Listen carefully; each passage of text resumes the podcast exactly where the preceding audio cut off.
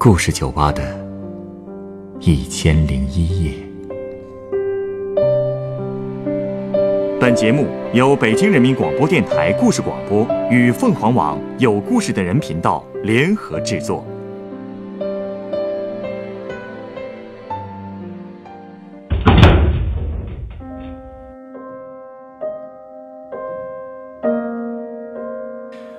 欢迎光临故事酒吧。今天来到酒吧的这位客人，向我回忆了他童年时的一段黑暗时光。当父母离异，后妈走进他的生活以后，他的生活发生了多少翻天覆地的变化呢？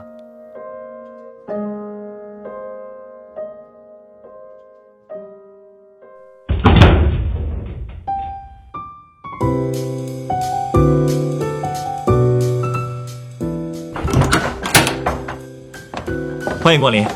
一位吗？啊，对，随便坐吧。来，这是本店的酒水单。谢谢。嘿，这些鸡尾酒的名字还真挺逗的：深水炸弹、金色凯迪拉克、吸血鬼之吻。乍一看可能是觉得有点无厘头。这些名字也都是调酒师根据鸡尾酒的基底、颜色和味道命名的。你要是自己调的话，也可以给他们起个自己喜欢的名字。我可没那本事。哎呀，我都不知道该点什么了。过去我还真没怎么喝过鸡尾酒。嗯，需要我给你推荐？坏妈妈。啊？还有叫坏妈妈的鸡尾酒？对啊。那我就要这杯吧。好，稍等啊。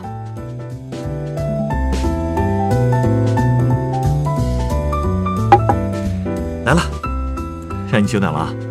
这是你刚刚点的坏妈妈。谢谢。不合口味儿？倒是不难喝，但是我没想到这酒竟然是甜口的。不是叫坏妈妈吗？为什么叫坏妈妈的酒就不能是甜的呢？因为一个坏妈妈根本就不可能给人这种感觉。你如果有一个坏妈妈，肯定也不会把酒调成这样的味道。你妈妈她对你不好？我妈对我很好。我是说我后妈。哦。九岁那年，我爸妈就离婚了，因为我爸家暴。不过，我妈付出的代价也很惨重。我们家里刚刚盖好的三层小楼都归我爸了，我妈每个月还要给我爸一笔我的抚养费。为什么你爸家暴还能这么占便宜啊？我也说不清楚，反正我妈就是争不过我爸。她本来想带我走的，但我爸威胁她，说如果她敢，我爸就会杀了我妈全家。因为我妈已经被我爸打怕了，她真的相信我爸什么都干得出来，所以也就放弃了。他们离婚之后，我妈就到附近的大城市打拼去了。我爸呢，开始忙着再婚，他每天都打扮的油头粉面的，和不同的女人约会。半年之后，他终于相中了一个也是离过婚的女人。我第一次见到他的时候是在我们家，他穿着一件非常时尚的长风衣、长筒靴，还涂着红色指甲油，表情特别的，应该可以说是高傲吧。对我的笑容也很勉强。他塞给我一包零食，说不知道我喜欢什么，就随便买了点儿。我不肯接，转身就跑回屋了。我甚至能感受到从背后射来的那种寒光。从那以后，我的噩梦就开始了。他怎么你了？就先来说说婚礼吧，仪式搞得特别盛大，所有的礼节都是按头婚的标准办的，家具啊、电器啊也都是当时最新潮的。一想到我爸妈结婚的时候，几乎是一无所有的裸婚，我就真替我妈心寒呀。那天。我爸当着亲友的面对我说：“说以后你要管谢阿姨叫妈妈，你要听她的话。”所有人都看着我，我知道这是后妈在向我立下马威，我也必须给我爸这个面子呀。我小声叫了他一声妈。所有的亲戚都夸我懂事儿。他们结婚以后，因为我爸工作性质的原因，他经常不在家，就算回家了，也是出去通宵打麻将。所以对我爸来说，我们家更像是一个宾馆。也就是说，大部分时间都是你和你后妈单独在一起。所以你能想象我的日子有多难熬吧？我爸在的时候也还好，他只要一走。后妈就开始要求我每天早起两个小时，要帮他做早饭，给他洗衣服、打扫卫生。他这把你当小时工了吗？小时工好歹还有钱呢。哦，我也有报酬，好歹能换来一个可以睡觉吃饭的地方吧。不只是早上，中午回家吃饭也要洗好碗才能上学去。放学回家还要帮他摘菜、洗碗、烧水，每天都是这样。过去我妈从来都不让我干这些活的。九岁以前，我可以说是十指不沾阳春水吧。可是九岁以后，我的手很快就被磨出了老茧。每到冬天都会又红又痒，有的地方甚至还会烂。之前我本来留着两条很神奇的羊角辫儿，后妈也给我剪成了类似板寸的那种发型。我满柜子的漂亮衣服也都被她送给了娘家人的孩子。只给我穿，也不知道从哪儿捡来的那些旧衣服，根本都不合身儿。我这种形象在班里天天就被男生嘲笑，说我是不男不女的太监，还说我是全班最丑的女生。呃，不是，你说的这些都是真的？我为什么要编这么一个故事来骗你呢？这样的后妈真的有？难道你没有看过新闻上也会报道有一些后妈会打死孩子的新闻吗？所以说。我还算是幸运的，可是，他就完全不在乎影响？他能有什么影响？那时候我也不敢跟人说呀，如果说了，谁又能保护我呢？他只会变本加厉，如果我不听他的命令，他就会把我关在小屋里，脱光我的衣服打我。家里的竹条、铁衣架、鸡毛掸子、羽毛球拍，他全用过，不过他只打我的屁股和大腿，从不打脸。啊。这也算是他注意影响的一个方式吧，毕竟打脸太引人注意了。我经常疼得嚎啕大哭，可是他好像越听越兴奋。我哭得越凶，他打的就越狠，一边打还一边骂，说我和我妈一样下贱。他还威胁我，如果我给我爸说了，我只会被打得更惨。这种日子怎么过呀？你就没有找过你亲妈？我没有主动找过，那时候我甚至会恨他。恨他为什么不把我带走呢？直到我十岁生日那天，我妈突然回来看我了。那天放学之后，她等在教室外面冲我招手，我不想见她，我就躲在课桌下面。她看见了，就直接冲进来把我拉出去了，问我为什么要躲着她。我没说话，我怕我一说话我就会哭出来。然后。我妈一把就把我搂到了怀里，不停的对我说：“对不起，妈妈也是没有办法的。”然后，她就哭了。那天分别的时候，他往我手上塞了两大包衣服和零食，还喊了一辆三轮车把我送回家。那你后妈看到了不会生气吗？我也很怕的，但我妈说，她会跟我后妈打电话说的，说这点面子。好歹她会给的，可是，他真的太不了解那个女人了。那女人接到电话以后，到楼下迎我，气势汹汹的就把三轮车给拦下来了。我刚下车就扇了我两巴掌，还把那两包东西往地上扔，又踩了两脚，骂我翅膀硬了，背着他出去去见那个贱女人。回家以后，他把我和我妈的合影全翻出来了，让我跪下。开始当着我的面儿，一张一张的烧。他疯了吧？他在我眼里一直都是疯子。我抱着他的腿，我哭着求他不要烧，不要烧。可是他根本就不听，还骂我们都是下贱玩意儿。那天晚上，我不吃不喝的把自己反锁在房间里，哭了一晚上。那之后，你就没再见过你妈？他又找过我，但我再也不敢让我后妈知道这事儿了。后来日子越来越难过。我十二岁的时候，也不知道为什么，那女人突然跑到我爸单位大吵大闹了一次。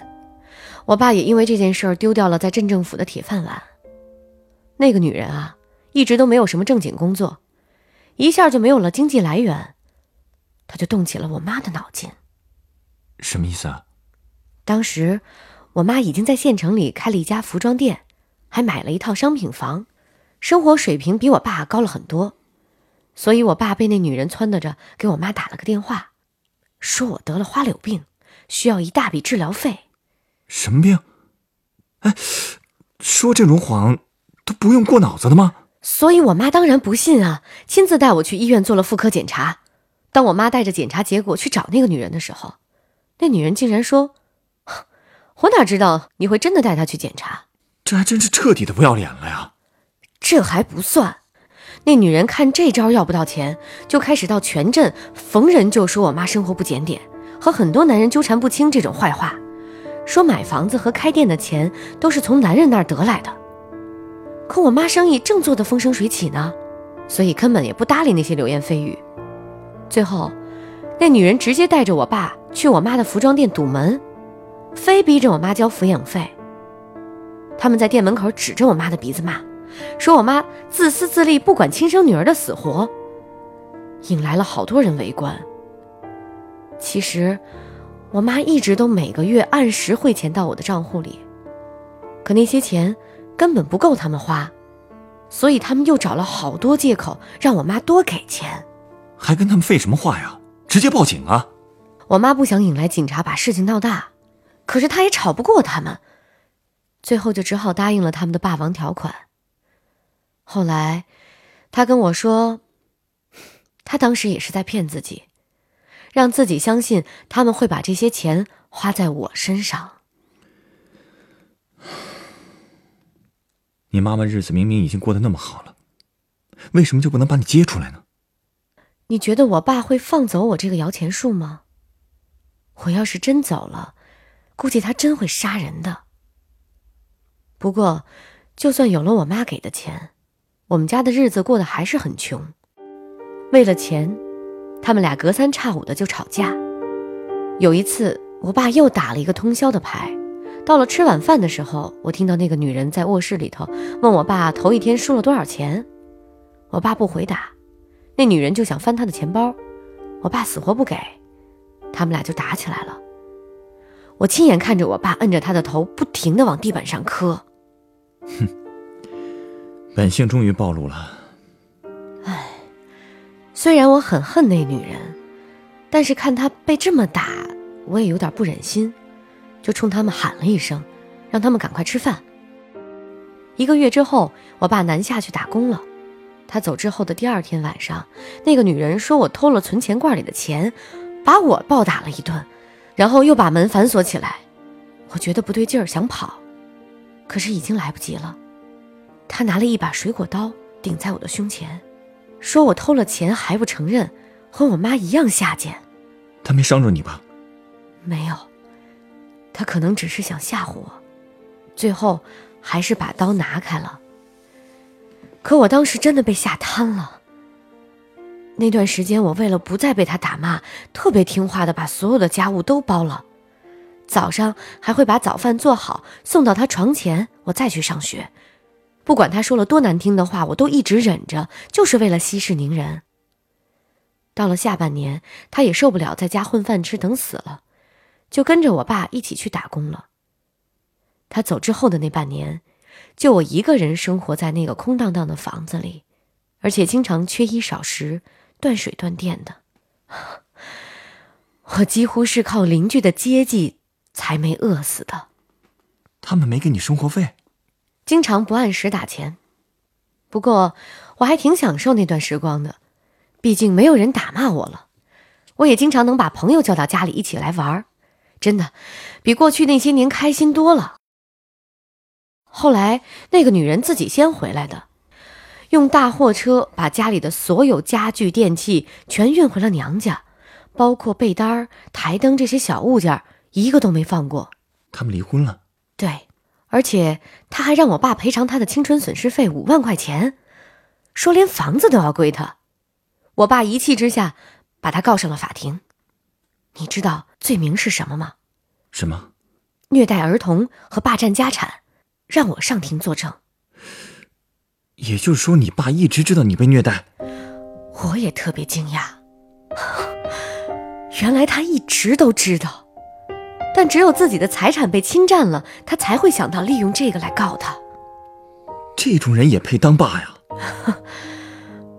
不过为了家族利益，也为了出一口恶气吧，我也同意了。我在法庭上大声告诉法官，那个女人对我都做了些什么。他气得浑身发抖，那样子好像恨不得飞过来要把我撕了。那个瞬间，我特别解气，我终于意识到，自己再也不是那个任人宰割的女孩了。我发誓，以后绝不会再让任何人伤害我。你早就该这么做了。后来官司打赢了，打赢了。我爸也消停了一段时间，没有再娶。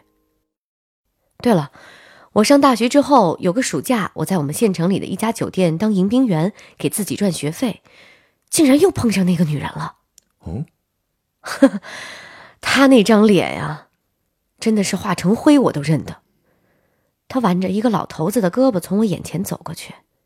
根本没有认出来我，因为那个时候我已经比他高出半头了，而且我也留着长头发，再也不是当年的假小子的模样了。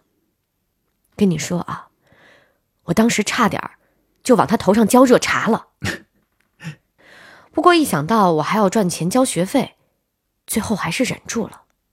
嗯，恶人自有天数，没必要为这种人坏了自己的事情。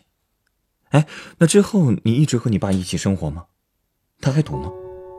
你觉得我可能一直跟他生活吗？大学毕业之后我就离开老家了，去过很多地方，也换过很多工作。其实有那么几年，我的日子过得是非常焦虑和茫然的。不过后来我遇到了现在的老公，他真的就像是我生命当中的一道光。他知道我过去的所有事儿，也理解我所有的痛苦。他一直在努力帮我从那段记忆当中走出来。有了他，我整个生活都不一样了。后来我们结了婚，有了女儿，现在日子过得很幸福。我和我妈还经常有联系，每年都把他接过来住一段时间。至于我爸，我几乎不和他联系了。哦。他在四十七岁的时候又结婚了，还生了一个女儿。呵呵，他这一辈子都想要个儿子，估计是没戏了。据说他现在的日子过得很潦倒，不过跟我已经没有什么关系了。自作自受，跟任何人都没什么关系。嗯，我现在明白你为什么觉得这杯坏妈妈的味道不对了。我估计最早创制这款鸡尾酒的调酒师想表达的应该是别的意思。哎，这样，我再送你一杯适合你的鸡尾酒吧。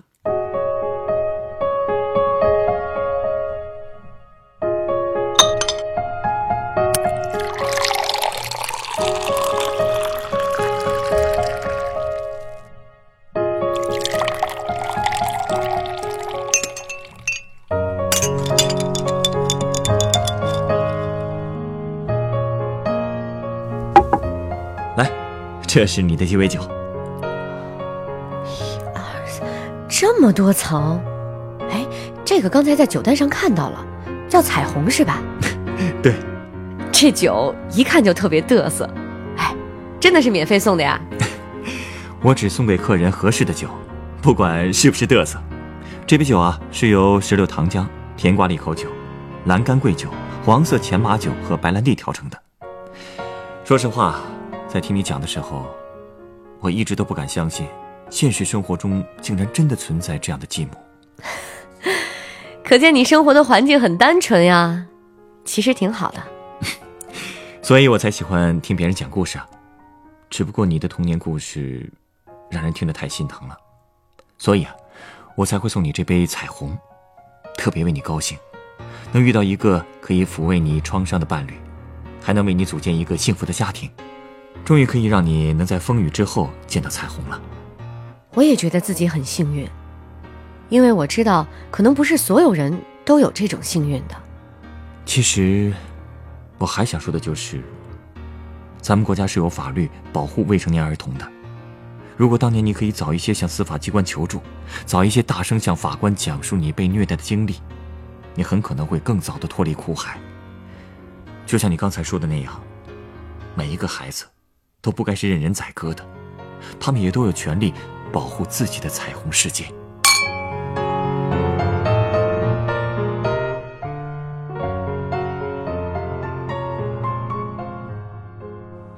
本故事选自凤凰网有故事的人独家签约作品《我被后妈虐待五年，直至对簿公堂》，原作李雪，改编制作陈寒，演播晚桥晨光，录音严乔峰。下一个夜晚，欢迎继续来到故事酒吧，倾听人生故事。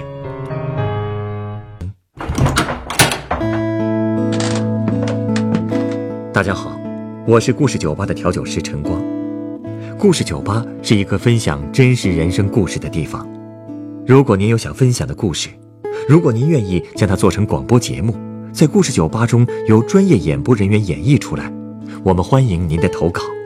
投稿故事有真实基础即可，可以虚构一些细节，字数在四千至一万字，记叙文体，文笔无需华丽，只求通顺质朴。我们非常欢迎积极、阳光、正能量的故事。如果是伤感的故事，也请避免犯罪、色情、批判国家和宗教信仰等话题。稿件由制作人审核后，是否采纳会及时通过邮件通知您。另外，由于广播电台制作成本有限，被采用的稿件是无法支付稿酬的。但所有的稿件被采纳的投稿人都将获得高清版本的节目成品 MP3 作为纪念。如果您在北京，也有机会来录音机房观摩现场录音。投稿邮箱：幺六五三四幺四二三 @QQ 点 com，幺六五三四幺四二三 @QQ 点 com。